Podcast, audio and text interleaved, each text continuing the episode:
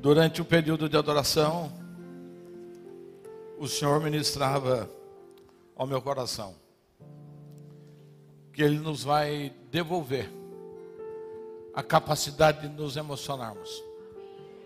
Gostei do amém. E a gente parece que isso é algo simples. Mas na verdade a nossa cidade é uma cidade que ela não, não celebra.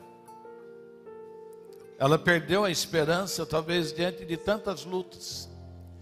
E às vezes as nossas vidas se tornam desse jeito. Nós perdemos a capacidade de nos emocionarmos diante das coisas que o Senhor constrói, diante das coisas que Ele nos abençoa. E essa música nos convida para isso, porque nós somos portadores de um milagre. A nossa boca é poderosa para liberar milagres sobre a vida das pessoas. O nosso abraço é poderoso para liberar milagres sobre a sua vida. Mas às vezes a gente vem na igreja apenas para ouvir uma palavra. E eu quero nessa noite, debaixo dessa palavra, convidar você a se emocionar com os irmãos da casa que você possa, eles vão continuar cantando, e você possa sair do seu lugar e cumprimentar quatro ou cinco pessoas. Não é um oi, não é um olá, não é estender a mãozinha e pegando assim na pontinha dos dedos, mas é cumprimentando com força, que a pessoa possa sentir o amor de Cristo através da sua vida e ela possa se emocionar nesta noite. É uma barreira que nós vamos quebrar. Quantas vezes nós falamos sobre isso e as pessoas se recusam a sair do seu lugar, a se movimentar, por tantos motivos, mas o principal deles é que nós perdemos a capacidade de nos emocionar. Então, enquanto a profeta Camilo vai liberando essa música, Vamos saindo do nosso lugar. Saia para valer. Cumprimente quatro, cinco, dez. Seja efusivo. Vamos lá. Vamos lá. Assim como a pastora Fernanda, o pastor Marinaldo. Eu também sou um dos ministros dessa casa.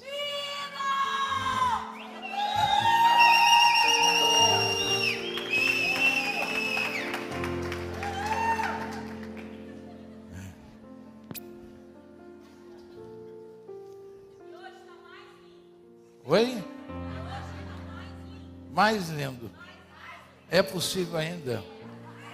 A mistura de George Clooney e Tom Cruise ainda não é suficiente. Cabe mais ainda. Amém. E a gente vai falando nisso. Isso que eu estou falando é muito sério. Da gente não se, não se emocionar, não torcer, não vibrar com aquilo que Deus produz. E eu vivo debaixo de uma agenda divina. Eu não me movimento à toa. Eu não converso com ninguém à toa. Tudo são coisas preparadas por Deus. São agendas que Ele prepara. E o Senhor tem uma agenda forte para essa casa. Né? Nós somos comissionados por Deus a trazer e expandir a mensagem do novo pacto ou seja, enfrentar o espírito da religião nesta nação. Esta casa tem feito isso. Amém? Né? A levar a igreja ao ministério apostólico, os cinco ministérios, a paternidade pela nação e por outras nações. A revolução inteligente, quantas coisas o Senhor tem gerado aqui. E, por exemplo, o nosso Pedro Henrique, filho da Gabriela e do Alexandre. Medalha de ouro nas Olimpíadas Brasileiras de Astronomia. Pode ficar em pé se quiser.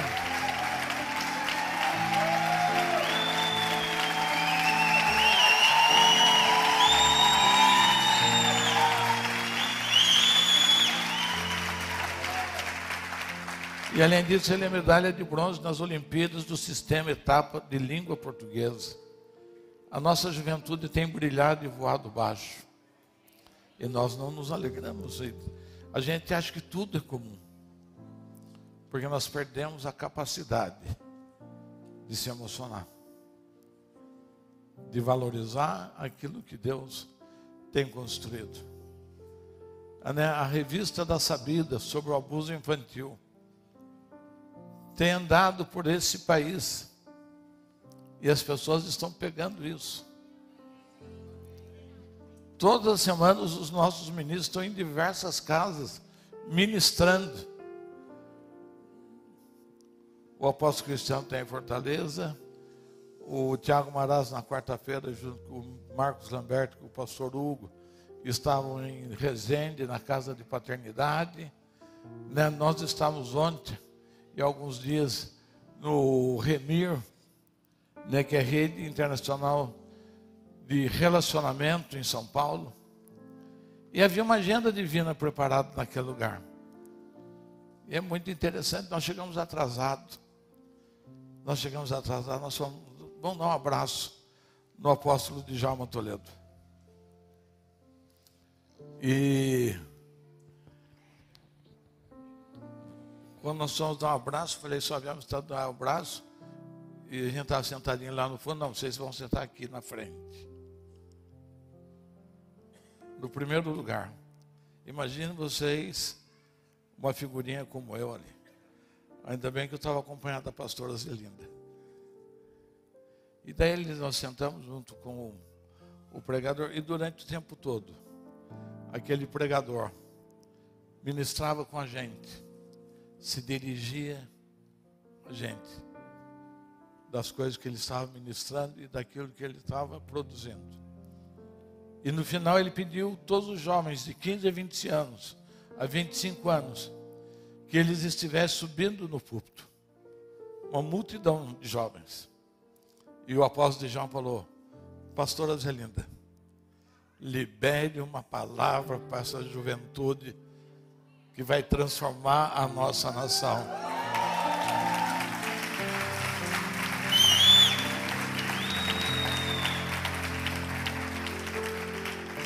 Isso não é um dia. A nossa vida é essa. O tempo todo nós andamos desta forma.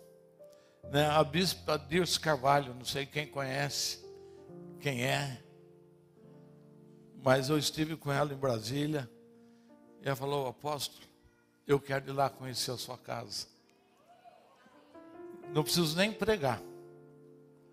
Eu quero estar lá com vocês. Olha quanta coisa Deus vai. Talvez você não perceba o quanto isso é importante. Talvez ainda não chegue no entendimento. Né, ontem eu estava lá também saindo do Remir. E um apóstolo! E eu não sabia quem era.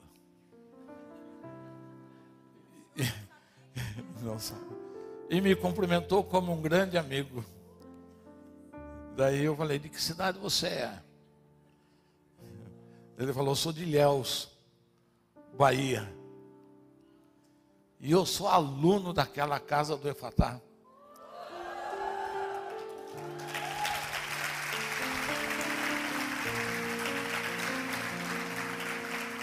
Então veja quanta coisa o Senhor vai, vai construindo.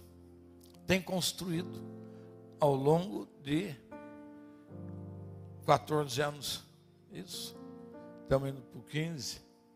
E o que os filhos da casa estão fazendo. Eu posso me dar o luxo de pregar uma vez por mês. Porque eu sei que os filhos estão avançando muito mais do que eu. Amém? Isso é produzir uma casa apostólica. Né? Isso é produzir. Hoje também a Paulinha também estava, Paula Borges, dizendo o testemunho dela, do trabalho dela, que ela foi chamada para substituir uma pessoa. E é tremendo. É tremendo aquilo que o Senhor está construindo. Diga para o seu irmão, se emocione. Isso são apenas alguns casos, mas outros que estão lá nas empresas, nas indústrias, nos seus trabalhos, desfrutando disso tudo. Vamos à palavra, João 8,32. Se o Filho, então conhecereis a verdade, e a verdade vos libertará. Conhecereis a verdade, e a verdade vos libertará. Este ano está sendo muito interessante, que nós estamos trazendo uma palavra por mês. Cadê a pastora Eliana? Pastor Eliana, exatamente o que o senhor quer fazer. Para você sair desse último lugar e sentar aqui na frente. Debaixo de uma salva de palmas.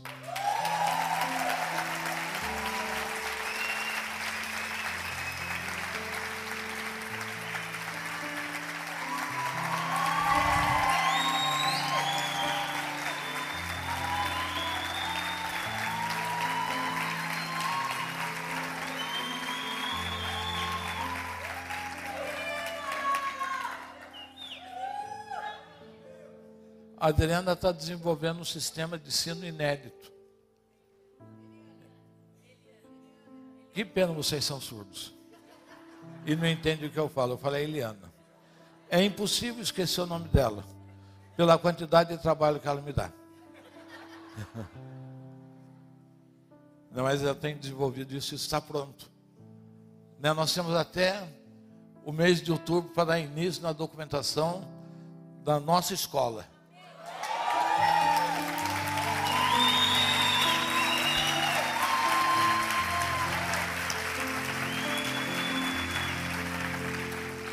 E eu quero saber quem vai nos ajudar a edificar isso.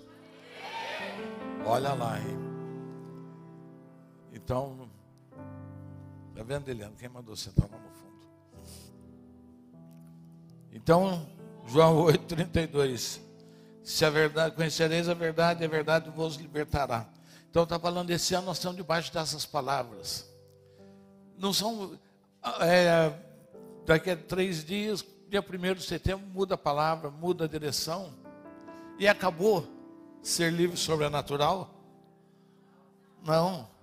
O que, que o Senhor está fazendo com a gente esse ano? Ele está construindo, Ele está edificando fundamentos para que nós tenhamos uma vida permanente no sobrenatural. Amém? Então, daqui uns dias a palavra de setembro já está pronta. Nós já temos boas notícias para liberar, mas só estamos liberados para fazer isso a partir de terça-feira. Então nós estamos construindo um fundamento que vai durar por muitos anos esse mês de 2000, esse ano de 2022. Porque nós estamos tocando nos princípios, nos valores que Deus tem trazido para nós como é ser livre e sobrenatural? Há um fundamento para isso, há uma razão de ser para isso, há um querer de Deus para isto. Isso não é desejo de homem. Eu sou apenas um papagaio de repetição. Que ele fala comigo, eu repito. Ele traz a estratégia, ele traz o meio. Eu apenas sou reprodutor disso aí. E eu escolhi esta data, o dia de hoje para pregar exatamente na reta final do mês de agosto. Em função desse tema, ser livre e sobrenatural para novos começos. E novos começos, vamos ampliar isso. Porque normalmente a gente fala novos começos, a gente só pensa em dinheiro. Mas Deus quer trazer novos começos em todas as áreas da nossa vida uma profunda mudança para as nossas vidas. Então o Senhor me comissionou para estar aqui hoje em função dessa palavra, desse final do mês. Na, hoje eu vou ministrar as palavras no culto de terça-feira da Escola de Profetas, não vai ser escola. A profeta Camila vai fechar esse mês com esse tema, ser sobrenatural, né, na Escola de Profetas. E eu creio que Deus está preparando coisas grandes no coração dela, atos proféticos, vai ser tremendo. Quem tiver disposição para vir, venha receber aquilo que o Senhor vai construir nesses dias. E estava, nós já estamos bem esmiuçados nisso. Creio que esse tema passou por tantos pregadores, tantas pessoas ocuparam esse público, tantos filhos, tantas ideias, mas isso não se esgota. Ser livre sobrenatural, isso não acaba, isso não tem fim. E todos nós, agora já entrando na palavra, todos nós nascemos com uma bagagem da natureza adâmica. Até hoje a natureza adâmica permanece nascendo com a humanidade, com as pessoas. E se isso não fosse suficiente, a gente nascer com essa natureza adâmica, cada um de nós traz, traz a sua história. Cada um de nós nasce num ambiente. Cada um num ambiente. Alguns nascem desejados, esperados. Outros nascem sendo rejeitados desde o ventre. Amaldiçoados desde o ventre. Já nasce nesse ambiente. Alguns com estrutura material. Né, o, a Natália e o Tiago, daqui a duas semanas vai trazer à existência um bebê. E com certeza o quarto já está pronto, a decoração já está pronta, as roupinhas já estão prontas, a ambientação, abajur, tudo. Pernilongo não passa nem perto. Poeira, então. Mas outros, sem, em ambiente sem nenhum recurso. Às vezes na rua, às vezes na casa. Às vezes no ambiente, cada um nasce no ambiente. Numa estrutura. Outros nascem em famílias estruturadas.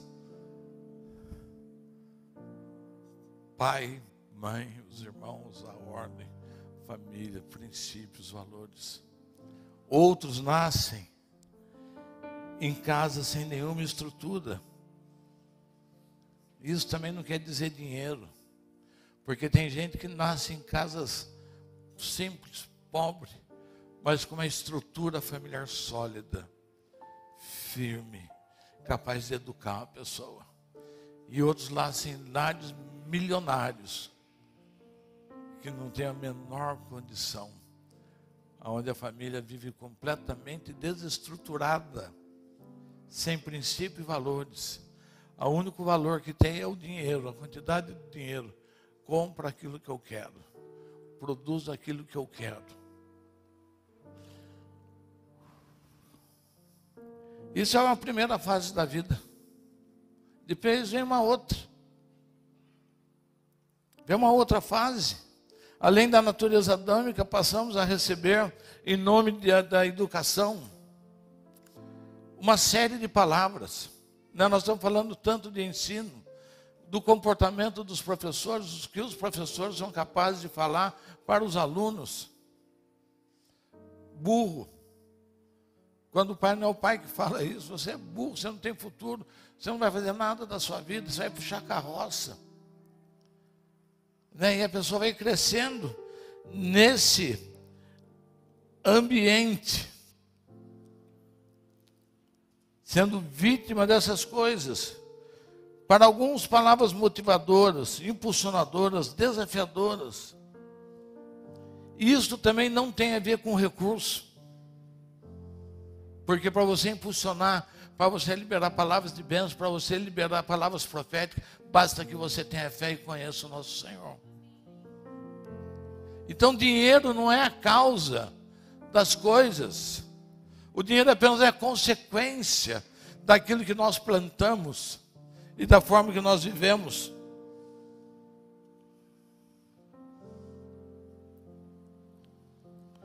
Pais e mães que dão aos filhos um destino profético, né? desde, o, desde o nome. Né? O, o nome é um destino profético. O nome que você dá ao seu filho, você chama seu filho de Lucas. Quem é Lucas? Você chama seu filho de Samuel. Você já está dando um destino profético para ele. A cada vez que você fala com ele, você está ministrando uma bênção sobre a vida dele. Então, os pais são responsáveis a dar para os filhos um destino profético, uma orientação, ser uma bússola. Fala, filho, isso está sobre a sua vida. Isso está sobre a sua vida. A minha mãe deu aula na roça. Deu aula lá nas Caeiras, deu aula no Monteiro Lobato, deu aula no monte de escola. Mas a roça era o que chamava mais atenção, porque na roça é nítido.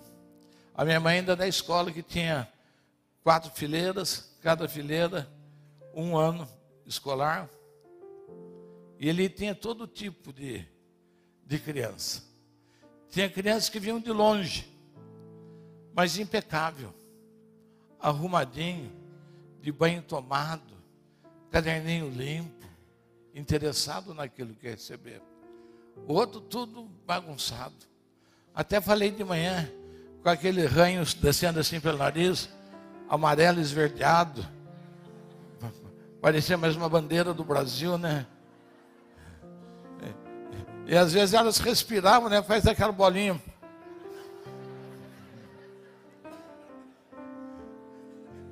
Quem já não passou por isso? Eu já. Isso que não dava uma puxadinha com o canto da boca, né? Vocês falaram em credo, mas todo mundo fez. Aí a pastora Eliana já está aqui, está vendo? Fala que ela trabalha. Mas é verdade. Isso não é história da carochinha.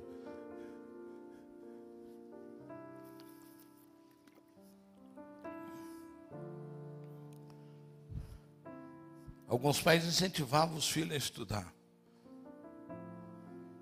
Faziam andar alguns quilômetros para isso. E outros completamente ao contrário. Pessoas que passaram boa parte da sua vida debaixo de palavras de maldição. E às vezes até de forma inocente. Às vezes por ignorância. A minha avó me chamava de japonês estúpido e quadrúpede. Porque a gente brincava com meu irmão, o meu irmão era o queridinho dela. E ele era loirinho, de olhos verdes. Eu com cara de japonês ou de índio, não sei o que, que eu sou. E ela xingava, ignorante. Fazia distinção. Isso do lado materno. Do outro lado, minha avó é espanhola racista. Uau! Ela não queria que os netos tomassem sol, para não ficar escuro. E eu, moreninho também, né? E o meu irmão loirinho também, minha irmã loirinha, clarinha também, bonitinha. Então é ignorância.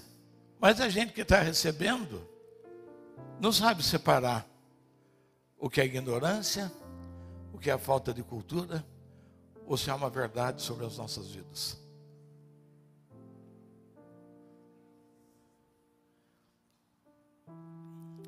E palavras de maldição, de rejeição. Né? Alguns falam, ninguém vai te querer. E passamos a vida carregando isto. Passamos a nossa história carregando e vivendo desta maneira. Sem entender que todos nós, todos, levanta sua mão comigo, todos nós viemos de um único lugar. Todos nós fomos criados por um Deus, por um Pai que nos ama e que quer nos entregar o seu melhor. Então nós vamos quebrar isso. Nós vamos entender essa realidade de Deus na nossa vida, desse Pai que nos ama. E que quando ele pensou, ele pensou tudo de forma perfeita. Mas o pecado tomou outros destinos. Deu outro destino para as vidas. Efésios 4. Efésios 4, verso 4. Há um só corpo, há um só espírito, como também fosse chamado em uma só esperança da vossa vocação.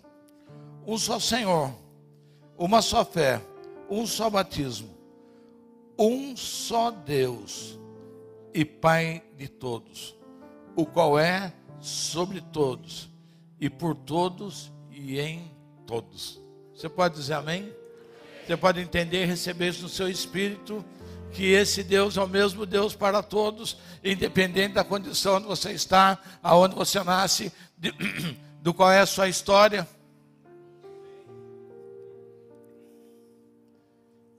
E essa verdade, quando entra no nosso espírito com força, tem o poder de transformar a nossa vida. E transformar a nossa vida não é nos fazer ricos ou pobres, é transformar a nossa vida para que a gente viva uma dimensão de liberdade sobrenatural, sem nenhum peso, para alcançar as mais diversas movimentações.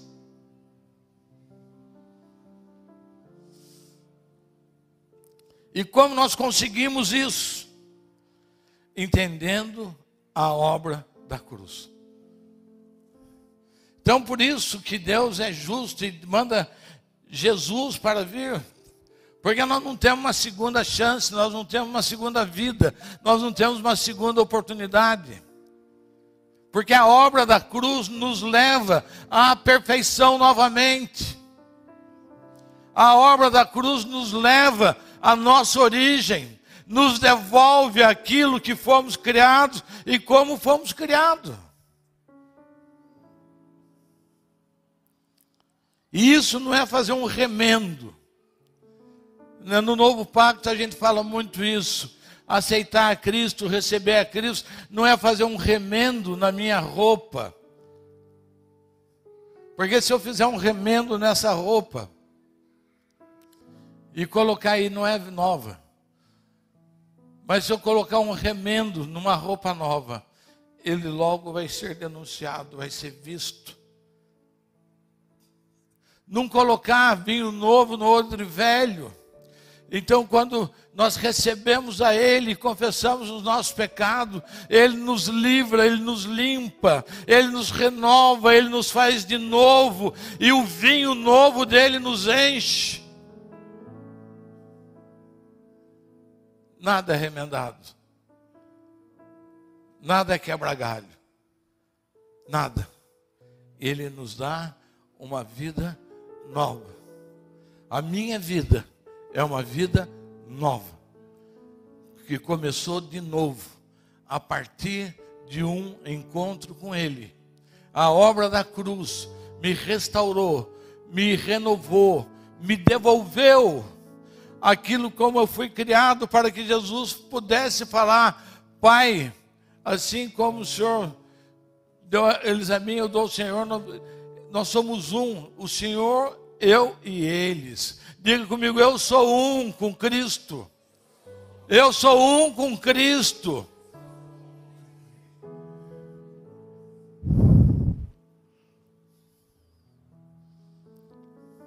Cristo não vem em nossa vida para melhorar a nossa vida. Cristo não vem na nossa vida para nos libertar de um vício. Cristo não vem na nossa vida para consertar uma relação. Cristo vem na nossa vida para que a gente entenda o que é uma relação entre homem e mulher, o que é um casamento. Cristo vem nas nossas vidas para entendermos o que é o nosso corpo que é tabernáculo do Espírito Santo de Deus.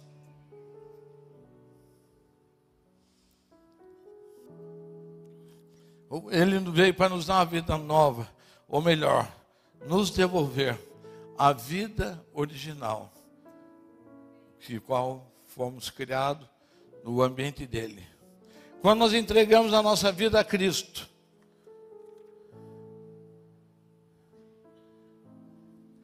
ele nos dá, segundo Lucas, segundo o Evangelho de Lucas, capítulo 4, verso 18.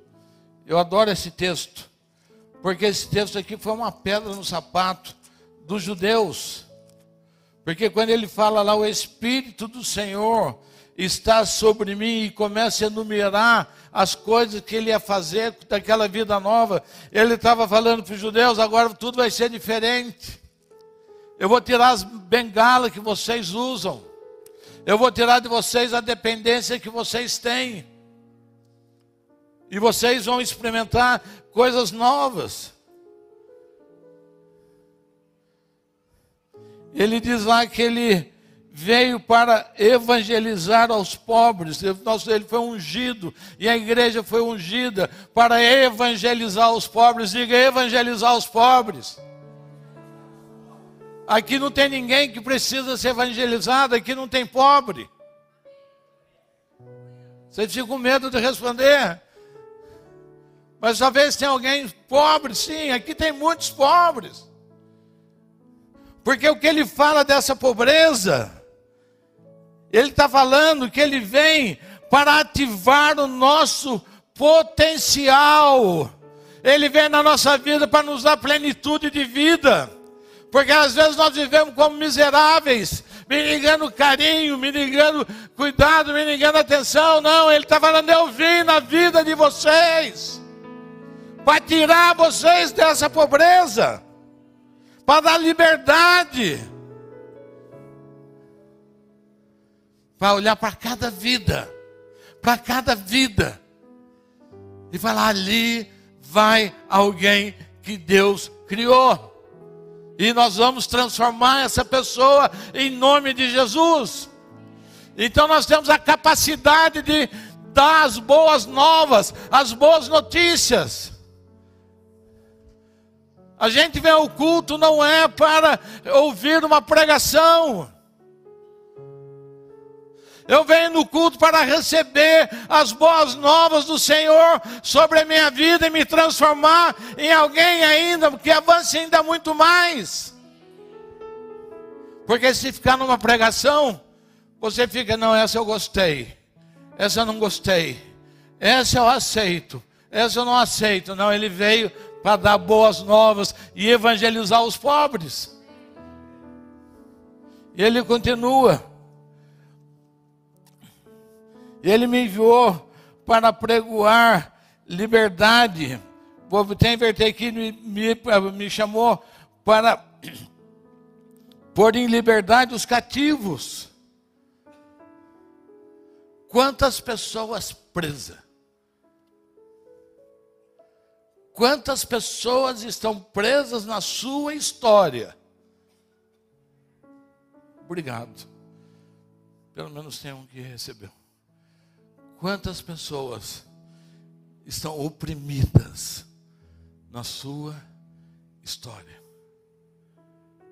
Oprimidas na sua história. E Ele vem para nos livrar de todo tipo de prisão emocional da nossa história e nos torna capazes de voar muito mais alto, ir muito além. Para ele tirou o que me oprimia. Tudo. Quantas pessoas ficam carregando bagagens por uma vida toda? Uma vida toda. Quantas pessoas não conseguem me liberar um perdão? Será? Não consegue liberar um perdão.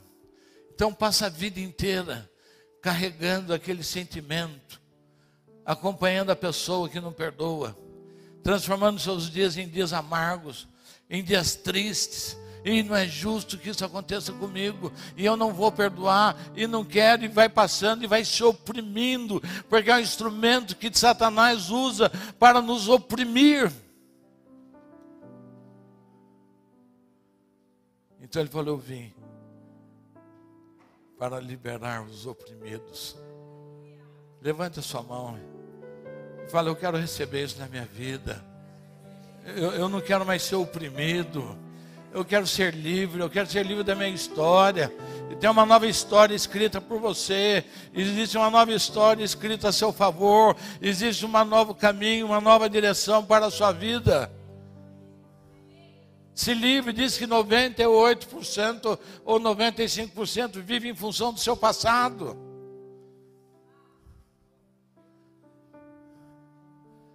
Preso. Preso. Preso numa história preso na história de uma empresa, preso na história de um casamento, preso na história de uma paternidade, preso, preso. E não se liberta, não sai, não avança, e não alcança o voo que o Senhor quer te dar, não alcança na sua vida a plenitude que o Senhor quer te entregar. Você não deixa Ele construir em você aquele que Ele quer construir. Que silêncio. Isso é bom demais.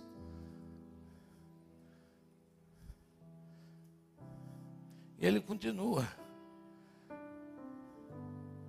Eu vim para apregoar liberdade aos cativos. Liberdade aos cativos.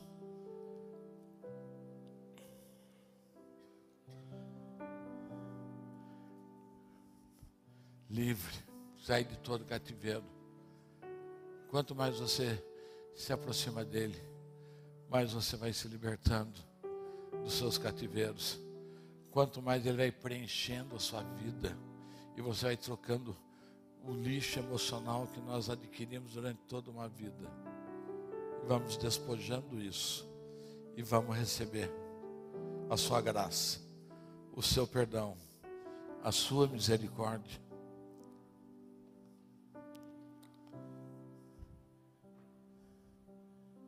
Apregoar Apregoar é a mesma coisa que proclamar com voz alta. E hoje eu usava o exemplo de Lázaro. Eu fico imaginando Jesus falando com Lázaro. Lázaro, por gentileza, você pode fazer o favor de sair deste lugar onde você está, escuro, feio. E o Lázaro enfaixado, preso. Será que foi assim? Estava dentro de uma sepultura. Talvez a Vanessa possa me dizer como que Jesus disse para Lázaro. Você pode me dizer como que foi? Lázaro, sai para fora. o Tomás.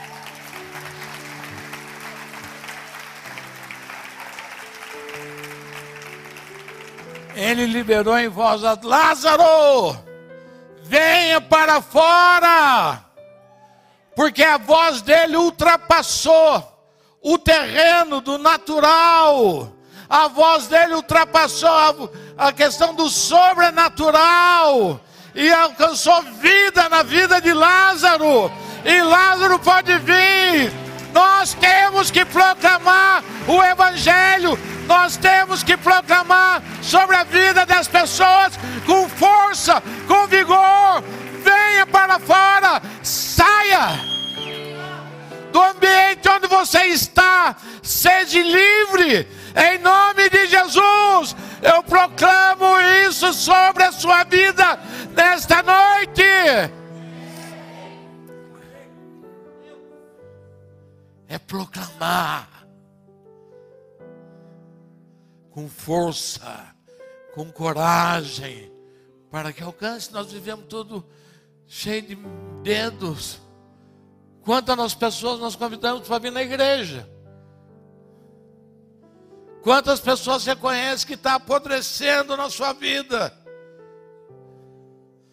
E você não tem coragem de falar, saia dessa vida em nome de Jesus. Satanás que está nessa vida, sai agora, em nome de Jesus. Proclame, proclame, voz alta, coragem de quem é transformador, de quem é transformador, de quem quer construir algo novo.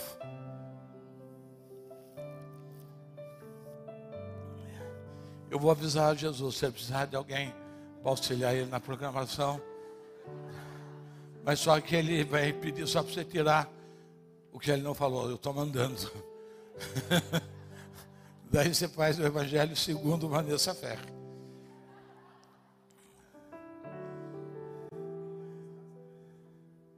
Quantas pessoas dar vista ao cega, aos cegos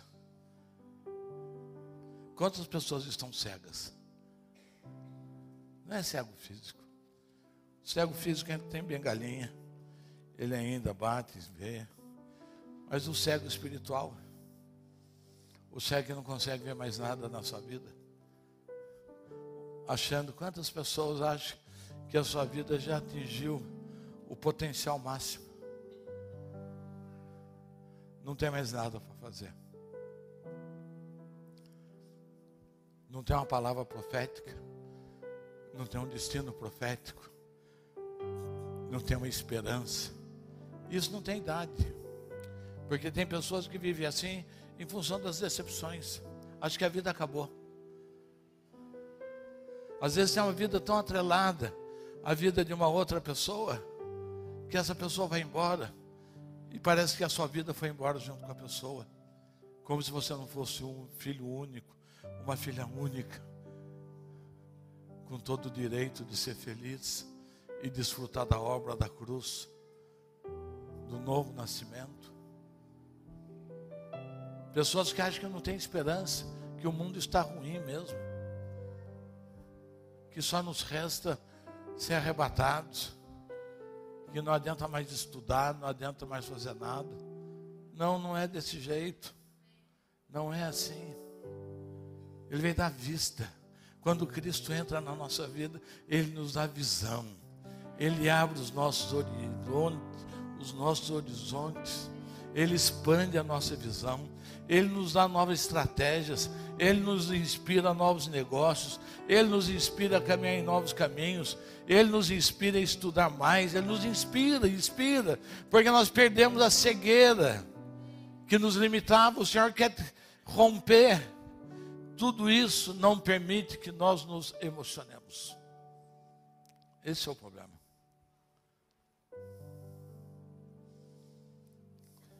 Então o Senhor esse mês está nos desafiando a ser livre, sobrenatural.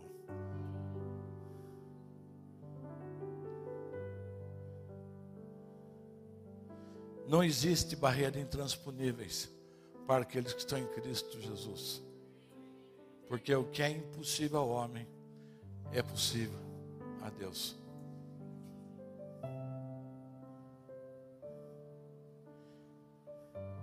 Esse novo nascimento é como uma infância, é um processo que alguns mais longos. Ninguém nasce andando, ninguém nasce falando, ninguém nasce nada.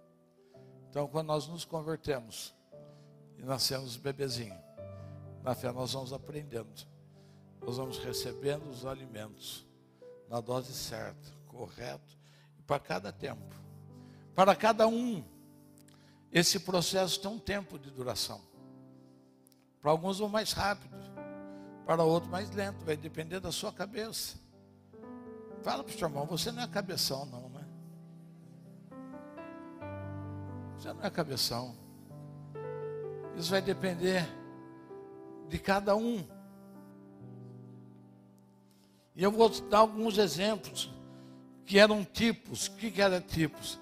Tipo daquilo que viria. Moisés era um tipo de Cristo que viria. Abraão foi um tipo de Cristo que viria. Isaac foi um tipo que viria. Então, os tipos mostram aquilo que ia acontecer na história. E ele tem lá, a gente pode começar com Abraão. O difícil não foi um milagre, mas ele e Sara se verem como pais. O difícil não é um milagre. Essa casa é uma fábrica de. Essa casa é uma fábrica de. E você vive desse jeito? Você tem esse pensamento? Entendeu? Então não é difícil Deus fazer. Mas é eu me ver nisso. Não é o Manu e Daniel. Estão lá com a fábrica de pipoca. Estão avançando avançando, e vão se vendo. Né? Não é uma varinha mágica. Não tem mega cena celestial. É processo. Então esperaram 25 anos para se completasse o tempo para que eles se vissem como pais. Sara até riu quando ela recebeu a notícia que ela poderia ser mãe. Ela debochou de Deus. A palavra correta é essa. Falou que eu ser mãe?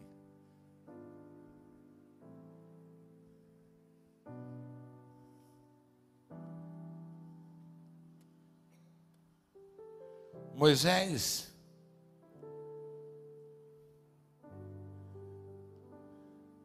não se via como libertador. Embora ele tivesse equipado, esperou 40 anos para que ele entendesse quem era ele para Deus. Pergunta para o seu irmão: quanto tempo você vai demorar para descobrir quem é você no Senhor? Pode perguntar para o seu irmão. Quanto tempo? Quanto tempo você vai demorar? Tem gente que fica o tempo todo, não avança, não muda, vai chegar velho e sem entender. Gideão se achava o menor e o mais pobre, sete anos de opressão. Sete anos.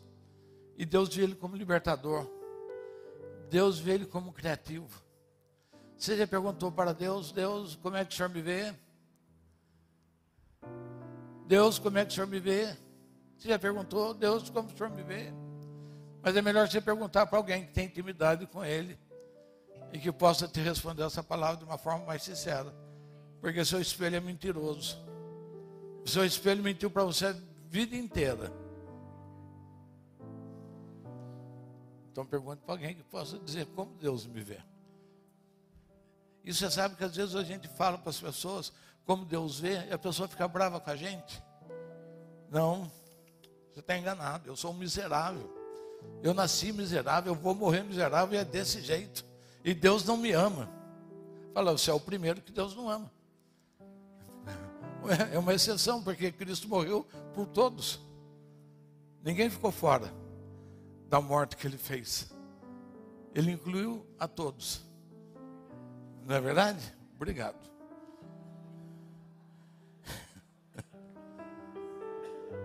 Esther, a palavra de Mordecai, órfã, judia, numa terra errada.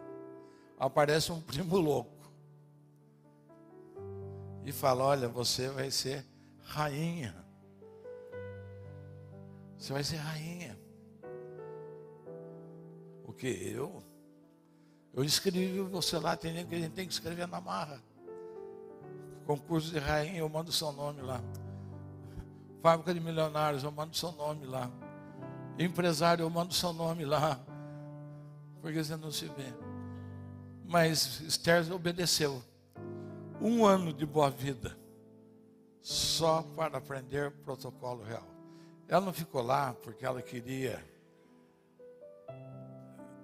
fazer achada. Ela foi lá para aprender os protocolos.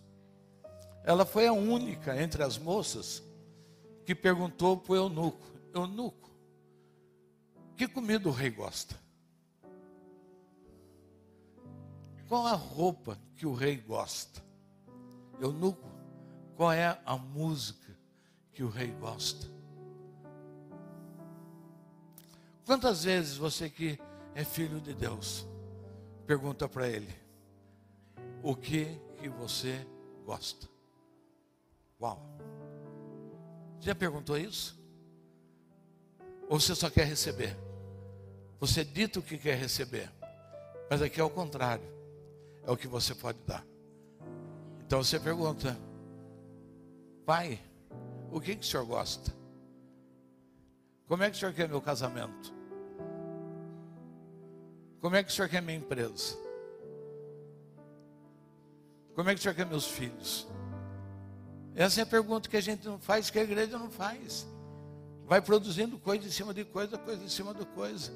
A gente já pode dar permissão para o Espírito Santo. Algumas igrejas pediram para o Espírito Santo: você não precisa mais vir ao culto, porque nós podemos e sabemos fazer o culto sozinho. Não vem, verdade isso. É tudo tão organizado, é tudo tão centrado, tudo tão bonito. E o homem pode fazer. Mas o principal não agrada para quem o culto é dirigido. Nós temos que fazer essa pergunta. Eu tenho que perguntar, Pai, nós somos seu sonho. Nós estamos sendo o seu sonho. Nós estamos fazendo aquilo que o Senhor quer. Nós estamos ministrando aquilo que o Senhor quer. Ou eu estou ministrando aquilo que eu quero. Porque eu posso ministrar e falar assim: no final dessa pregação, eu vou ganhar isto. Mas a minha pergunta é: no final dessa pregação, se eu conseguir levar você até o destino profético que o Pai te espera. É outra coisa. E por isso a gente arruma tanta confusão. Por isso tanta gente fica brava com a gente, porque a gente quer que você pergunte. Ah, eu falo de corte a minha vida inteira, daí aparece o primeiro. Vou fazer corte, mas se pregava sobre corte, não, eu quero namorar. Você perguntou para Deus, se é isso que Deus quer para a sua vida? Ou é você que quer isso? Ou é você que não aguenta no desejo e quer namorar e quer pegar um fogo? São perguntas que nós temos que fazer para o Senhor, para que a gente tenha uma liberdade sobrenatural.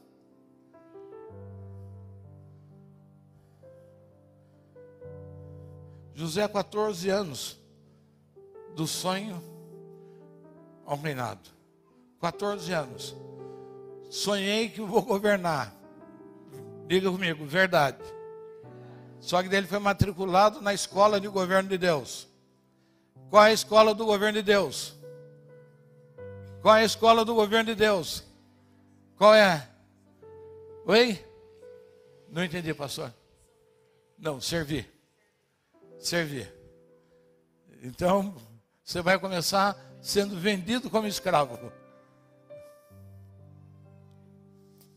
Foi vendido como escravo. Agora já veio na casa do Potifar. Você vai ser homem de confiança do Potifar. Chegou no topo. Deus falou: já está muito tempo nessa posição. Mulher do Potifar, tenta ele. Para ver se ele está firminho. Está firminho. Muda ele de posição. Agora vai para a cadeia. Vai ser preso vai ficar preso, vai servir lá na cadeia. E ele serviu na cadeia. E ele serviu. E ele não esperava reconhecimento. Ele não ficava decepcionado. Daí Deus falou: Você está pronto. O faraó fala: Tem alguém que pode desvendar meu sonho? Alguém soprou. Tem um homem lá embaixo que pode desvendar esse mistério. O que, que o faraó falou? Manda chamar manda chamar. E ele desvenda o mistério. E ele chega no lugar do sonho. Que ele havia sonhado de todas as coisas. Eu quero passar por isso?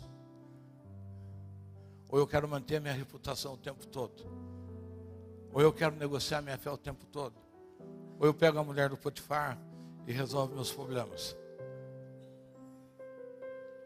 Ou eu faço uma rebelião na cadeia e resolvo meus problemas? Não, eu quero fazer aquilo que Deus me chamou para fazer. Isso te habilita, porque você já tem a graça, você já foi perdoado dos seus pecados, você já está livre das suas maldições.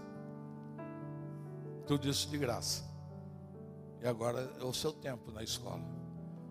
Então nós temos que perguntar para o pai, pai, como que nós temos? No novo pacto, você olha para Paulo.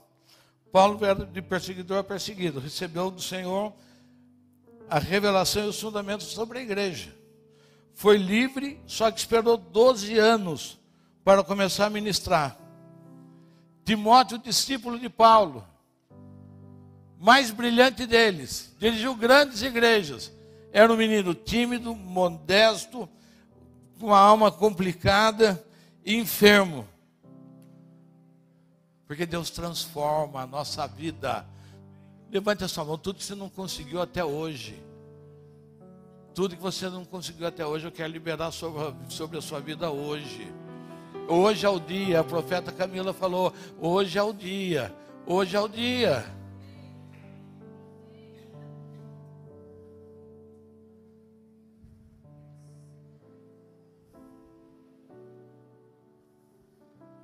Jesus esperou por 30 anos para começar o ministério.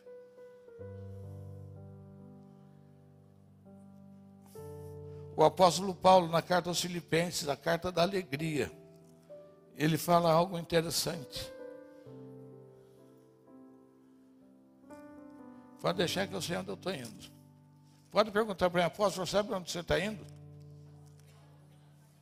Pode ficar sossegado que eu sei. E eu vou te levar a algum lugar nessa noite. Em nome de Jesus. Filipenses 3,8. Olha Paulo falando. E na verdade, tenho também por perda todas as coisas, pela excelência do conhecimento de Cristo Jesus, meu Senhor, porque sofri a perda de todas as coisas e as considero como refúgio, em algumas é, versões, com estrume, para que eu possa ganhar a Cristo. O que nós estamos dispostos a abrir mão? para chegar onde o Senhor quer nos levar. Aonde eu estou disposto, aquilo que eu estou disposto a fazer. É Cristo em todos. E Paulo experimenta a suficiência de Cristo em nossa vida. É isso que nós precisamos, é da suficiência de Cristo em nossa vida. O que nos entristece é porque eu quero Cristo e mais alguma coisa. Só Cristo não me interessa. A gente não é capaz de entender, buscar primeiro o reino de Deus e todas as coisas serão acrescentadas. Então, quando a gente vai buscando a suficiência de Cristo na nossa vida e abrindo mão Pode ficar sossegado, que Ele não quer que você seja pobre, Ele não quer que você seja miserável, Ele quer que você seja exemplo. Ele quer que a glória dele seja manifestada na sua vida. Mas Ele quer te levar à suficiência de Cristo. E nós não queremos, nós temos uma mescla dentro de nós. O que, que eu quero? Qual é o meu desejo? Qual é o seu desejo? Senhor, agora é hora do meu desejo. Agora é hora da minha vontade. Agora eu vou fazer do jeito que eu quero. Agora eu preciso fazer um faturamento, eu vou emitir umas notas frias. É assim que eu sei fazer, tá bom. Você, porque ele não é suficiente. Porque não depende dele. Suficiência é entrar numa dependência dele. E quando você começa a entrar nesse âmbito de suficiência, o Valdir está lá na indústria, comanda uma área, precisa de um problema não é a mão do Valdir que vai tocar, é Cristo na vida dele que vai inspirar e ele vai tocar. Assim vai ser com o Tiago lá nos, como dentista. E assim vai ser na nossa vida, da Paula como advogada, e na vida de cada um de nós, na pipocaria, na loja de esportes, do, e tudo cada um que vocês têm. As pessoas vão ver a mão de Cristo operando na sua vida pela sua retidão, pela sua misericórdia. Porque você pode andar em retidão e em misericórdia, porque Ele é suficiente na nossa vida. Ninguém que começou uma jornada com Ele terminou mal. Quando eles falavam, Senhor, esse homem falou para dar tudo, o Senhor mandou dar tudo. Mas como é que faz? Ele fala, não tem quem tenha deixado pai, mãe, filhos, casa. Entenda esse deixar, pelo amor de Deus. Eu não estou mandando você assinar carta de divórcio. Eu não estou mandando você deserdar os seus filhos.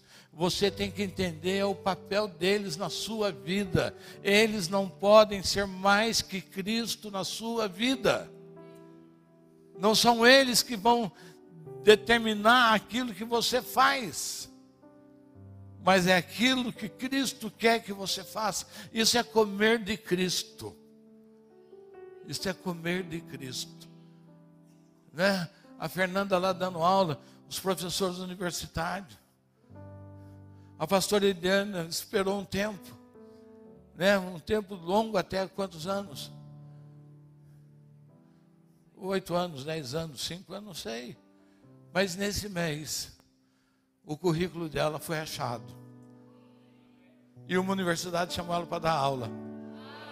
E hoje ela está dando aula na universidade.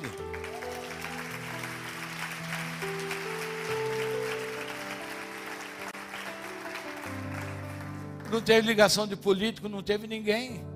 Olha, passei da Eliana na frente, dá um jeito aí, nada. Porque ele falou, é o tempo da Eliana, da Adriana. Por que você quer roubar a benção dela?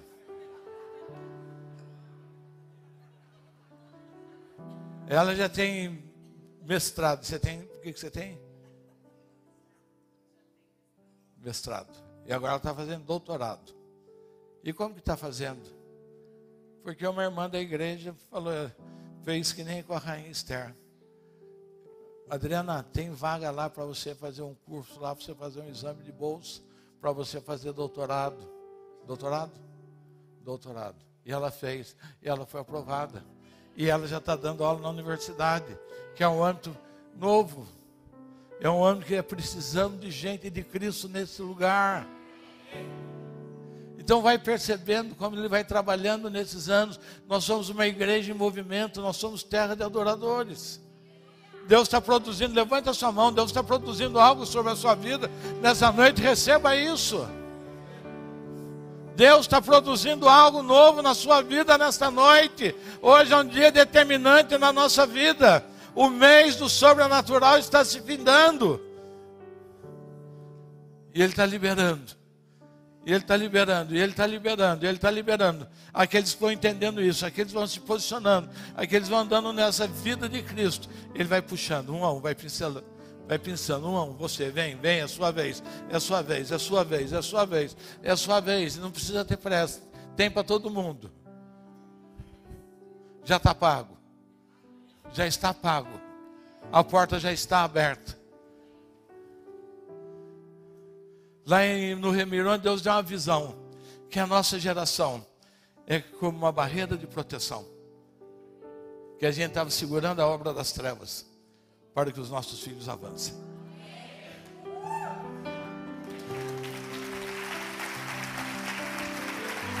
Nós somos o muro de Deus. Nós somos o muro de Deus.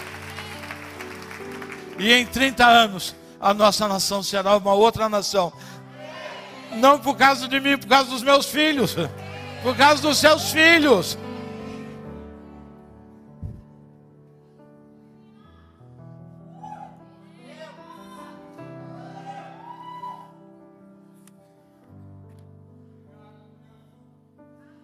É preencher o nosso ser por completo. Acabar com as nossas carências. Quanta confusão você arruma por carência. Você não me ama. Você não me ama, você não me deu isso, você não me ama. Vou fazer cara feia para você. Não vou te obedecer, não vou fazer isso, você não me ama. Cheio de carência. Ah, você mostrou a língua para mim. Ah, me ofendeu, não quero mais saber. Carência, carência. Quando Cristo preenche, você abre mão das suas carências. Você não fica me ligando, amorzinho. Pelo amor de Deus, me convide para ir na sua casa. Me convide para jantar na sua casa. Pelo amor de Deus, não aguento mais não ser convidado. Graças a Deus não me convidou. Não é? Mas não é? As carências não faz pensar isso. Ele ama mais esse do que aquele outro.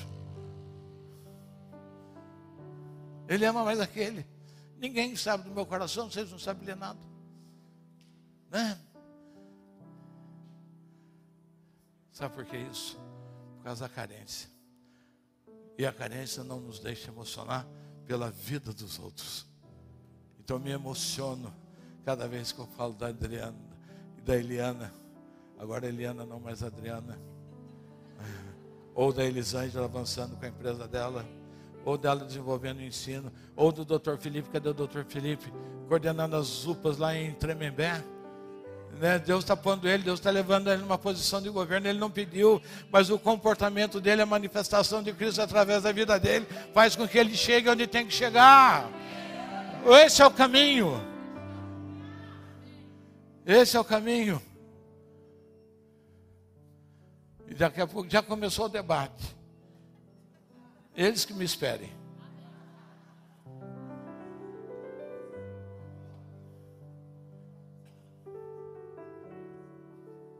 Pelas minhas carências eu perco. Para ser aceito eu perco. Pela minha solidão eu perco. E tantas outras coisas. Hoje é um dia de decidir pela suficiência de Cristo em nossas vidas. Isso é sério. Precisa ter coragem entregar a chave da sua vida na mão dele para valer.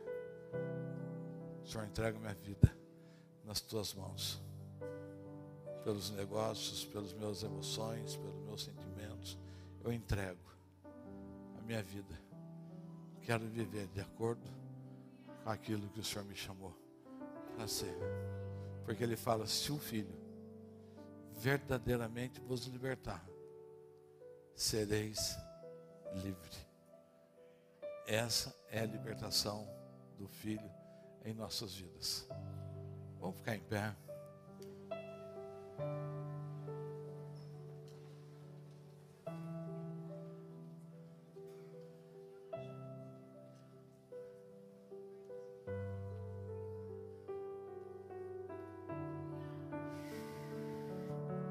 Eu decidi na minha vida, eu não quero ter empresa mais, eu não quero ter dinheiro, não quero ter excesso de dinheiro, não quero, eu quero viver. Não quero ter nada. Não quero ter nada. Só quero Ele. E Ele vai me dando tudo. E Ele me dá filhos maravilhosos. Oh, hoje eu estou vestindo um sapatinho novinho. Bonito. Que eu ganhei. Isso não quer dizer que eu não compro sapato, eu compro sapato. Mas eu estou falando que o Senhor cuida. Quando você entra, você agradece. E o Senhor quer quebrar tudo isso na sua vida hoje. Que não te deixa ser suficiente. Que não deixe você, que Cristo esteja suficiente na sua vida. Daí se pula que nem pipoca. Esquenta o fogo e pula para lá, e pula para cá. Não, o Senhor quer acabar com isso na sua vida. Ele quer te levar numa posição. Você vive na terra de adoradores. Eu quero que você entenda que a terra onde você vive vai ser uma referência para essa nação. E sabe quem vai ser a maior referência disso? Quem? Quem vai ser a maior referência disso? Os covardes pensam, mas não falam. Quem vai ser a referência disso? Não, você. Não, não quero fazer nada com ninguém. A responsabilidade individual. Pode falar, eu vou ser a referência desta terra. Você pode falar, o Senhor vai escrever uma história a respeito da minha vida. A minha vida vai servir de referência para outras pessoas. Vem à frente, nós queremos orar por você. Quem quiser. Os pastores, ministros, apóstolos, os profetas, venham que nós queremos quebrar tudo isso nessa noite, em nome de Jesus.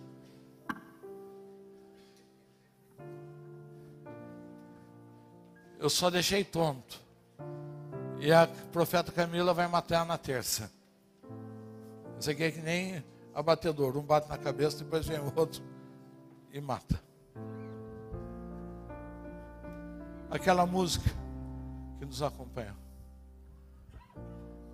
Feche seus olhos. Vai fazendo uma revisão. Vai vendo o que, que você precisa deixar. Vai vendo o que, que é concorrente na sua vida. O que concorre com Cristo na sua vida? O que concorre com Cristo na sua vida? O que não te deixa avançar? O que não te deixa avançar? De olhos fechados, seja honesto com você. O que não te deixa avançar? que te prende, o que te segura, o que te faz ser. O profeta, o que você está fazendo aí, profeta? Você está dando trabalho hoje, profeta?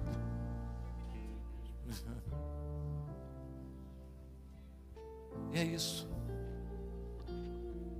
E nós vamos sair desse mês de uma forma completamente transformados no nosso interior. No nosso interior. No nosso ser. Pode começar profetas. Os ministros podem ministrando vida por vida, trazendo isso a suficiência de Cristo sobre a vida das pessoas trazendo a suficiência de Cristo sobre a vida. Isso não é na marra. Nós não temos força para fazer isso, mas você tem força para decidir e nós podemos concordar com você e te levar numa nova dimensão, em nome de Jesus.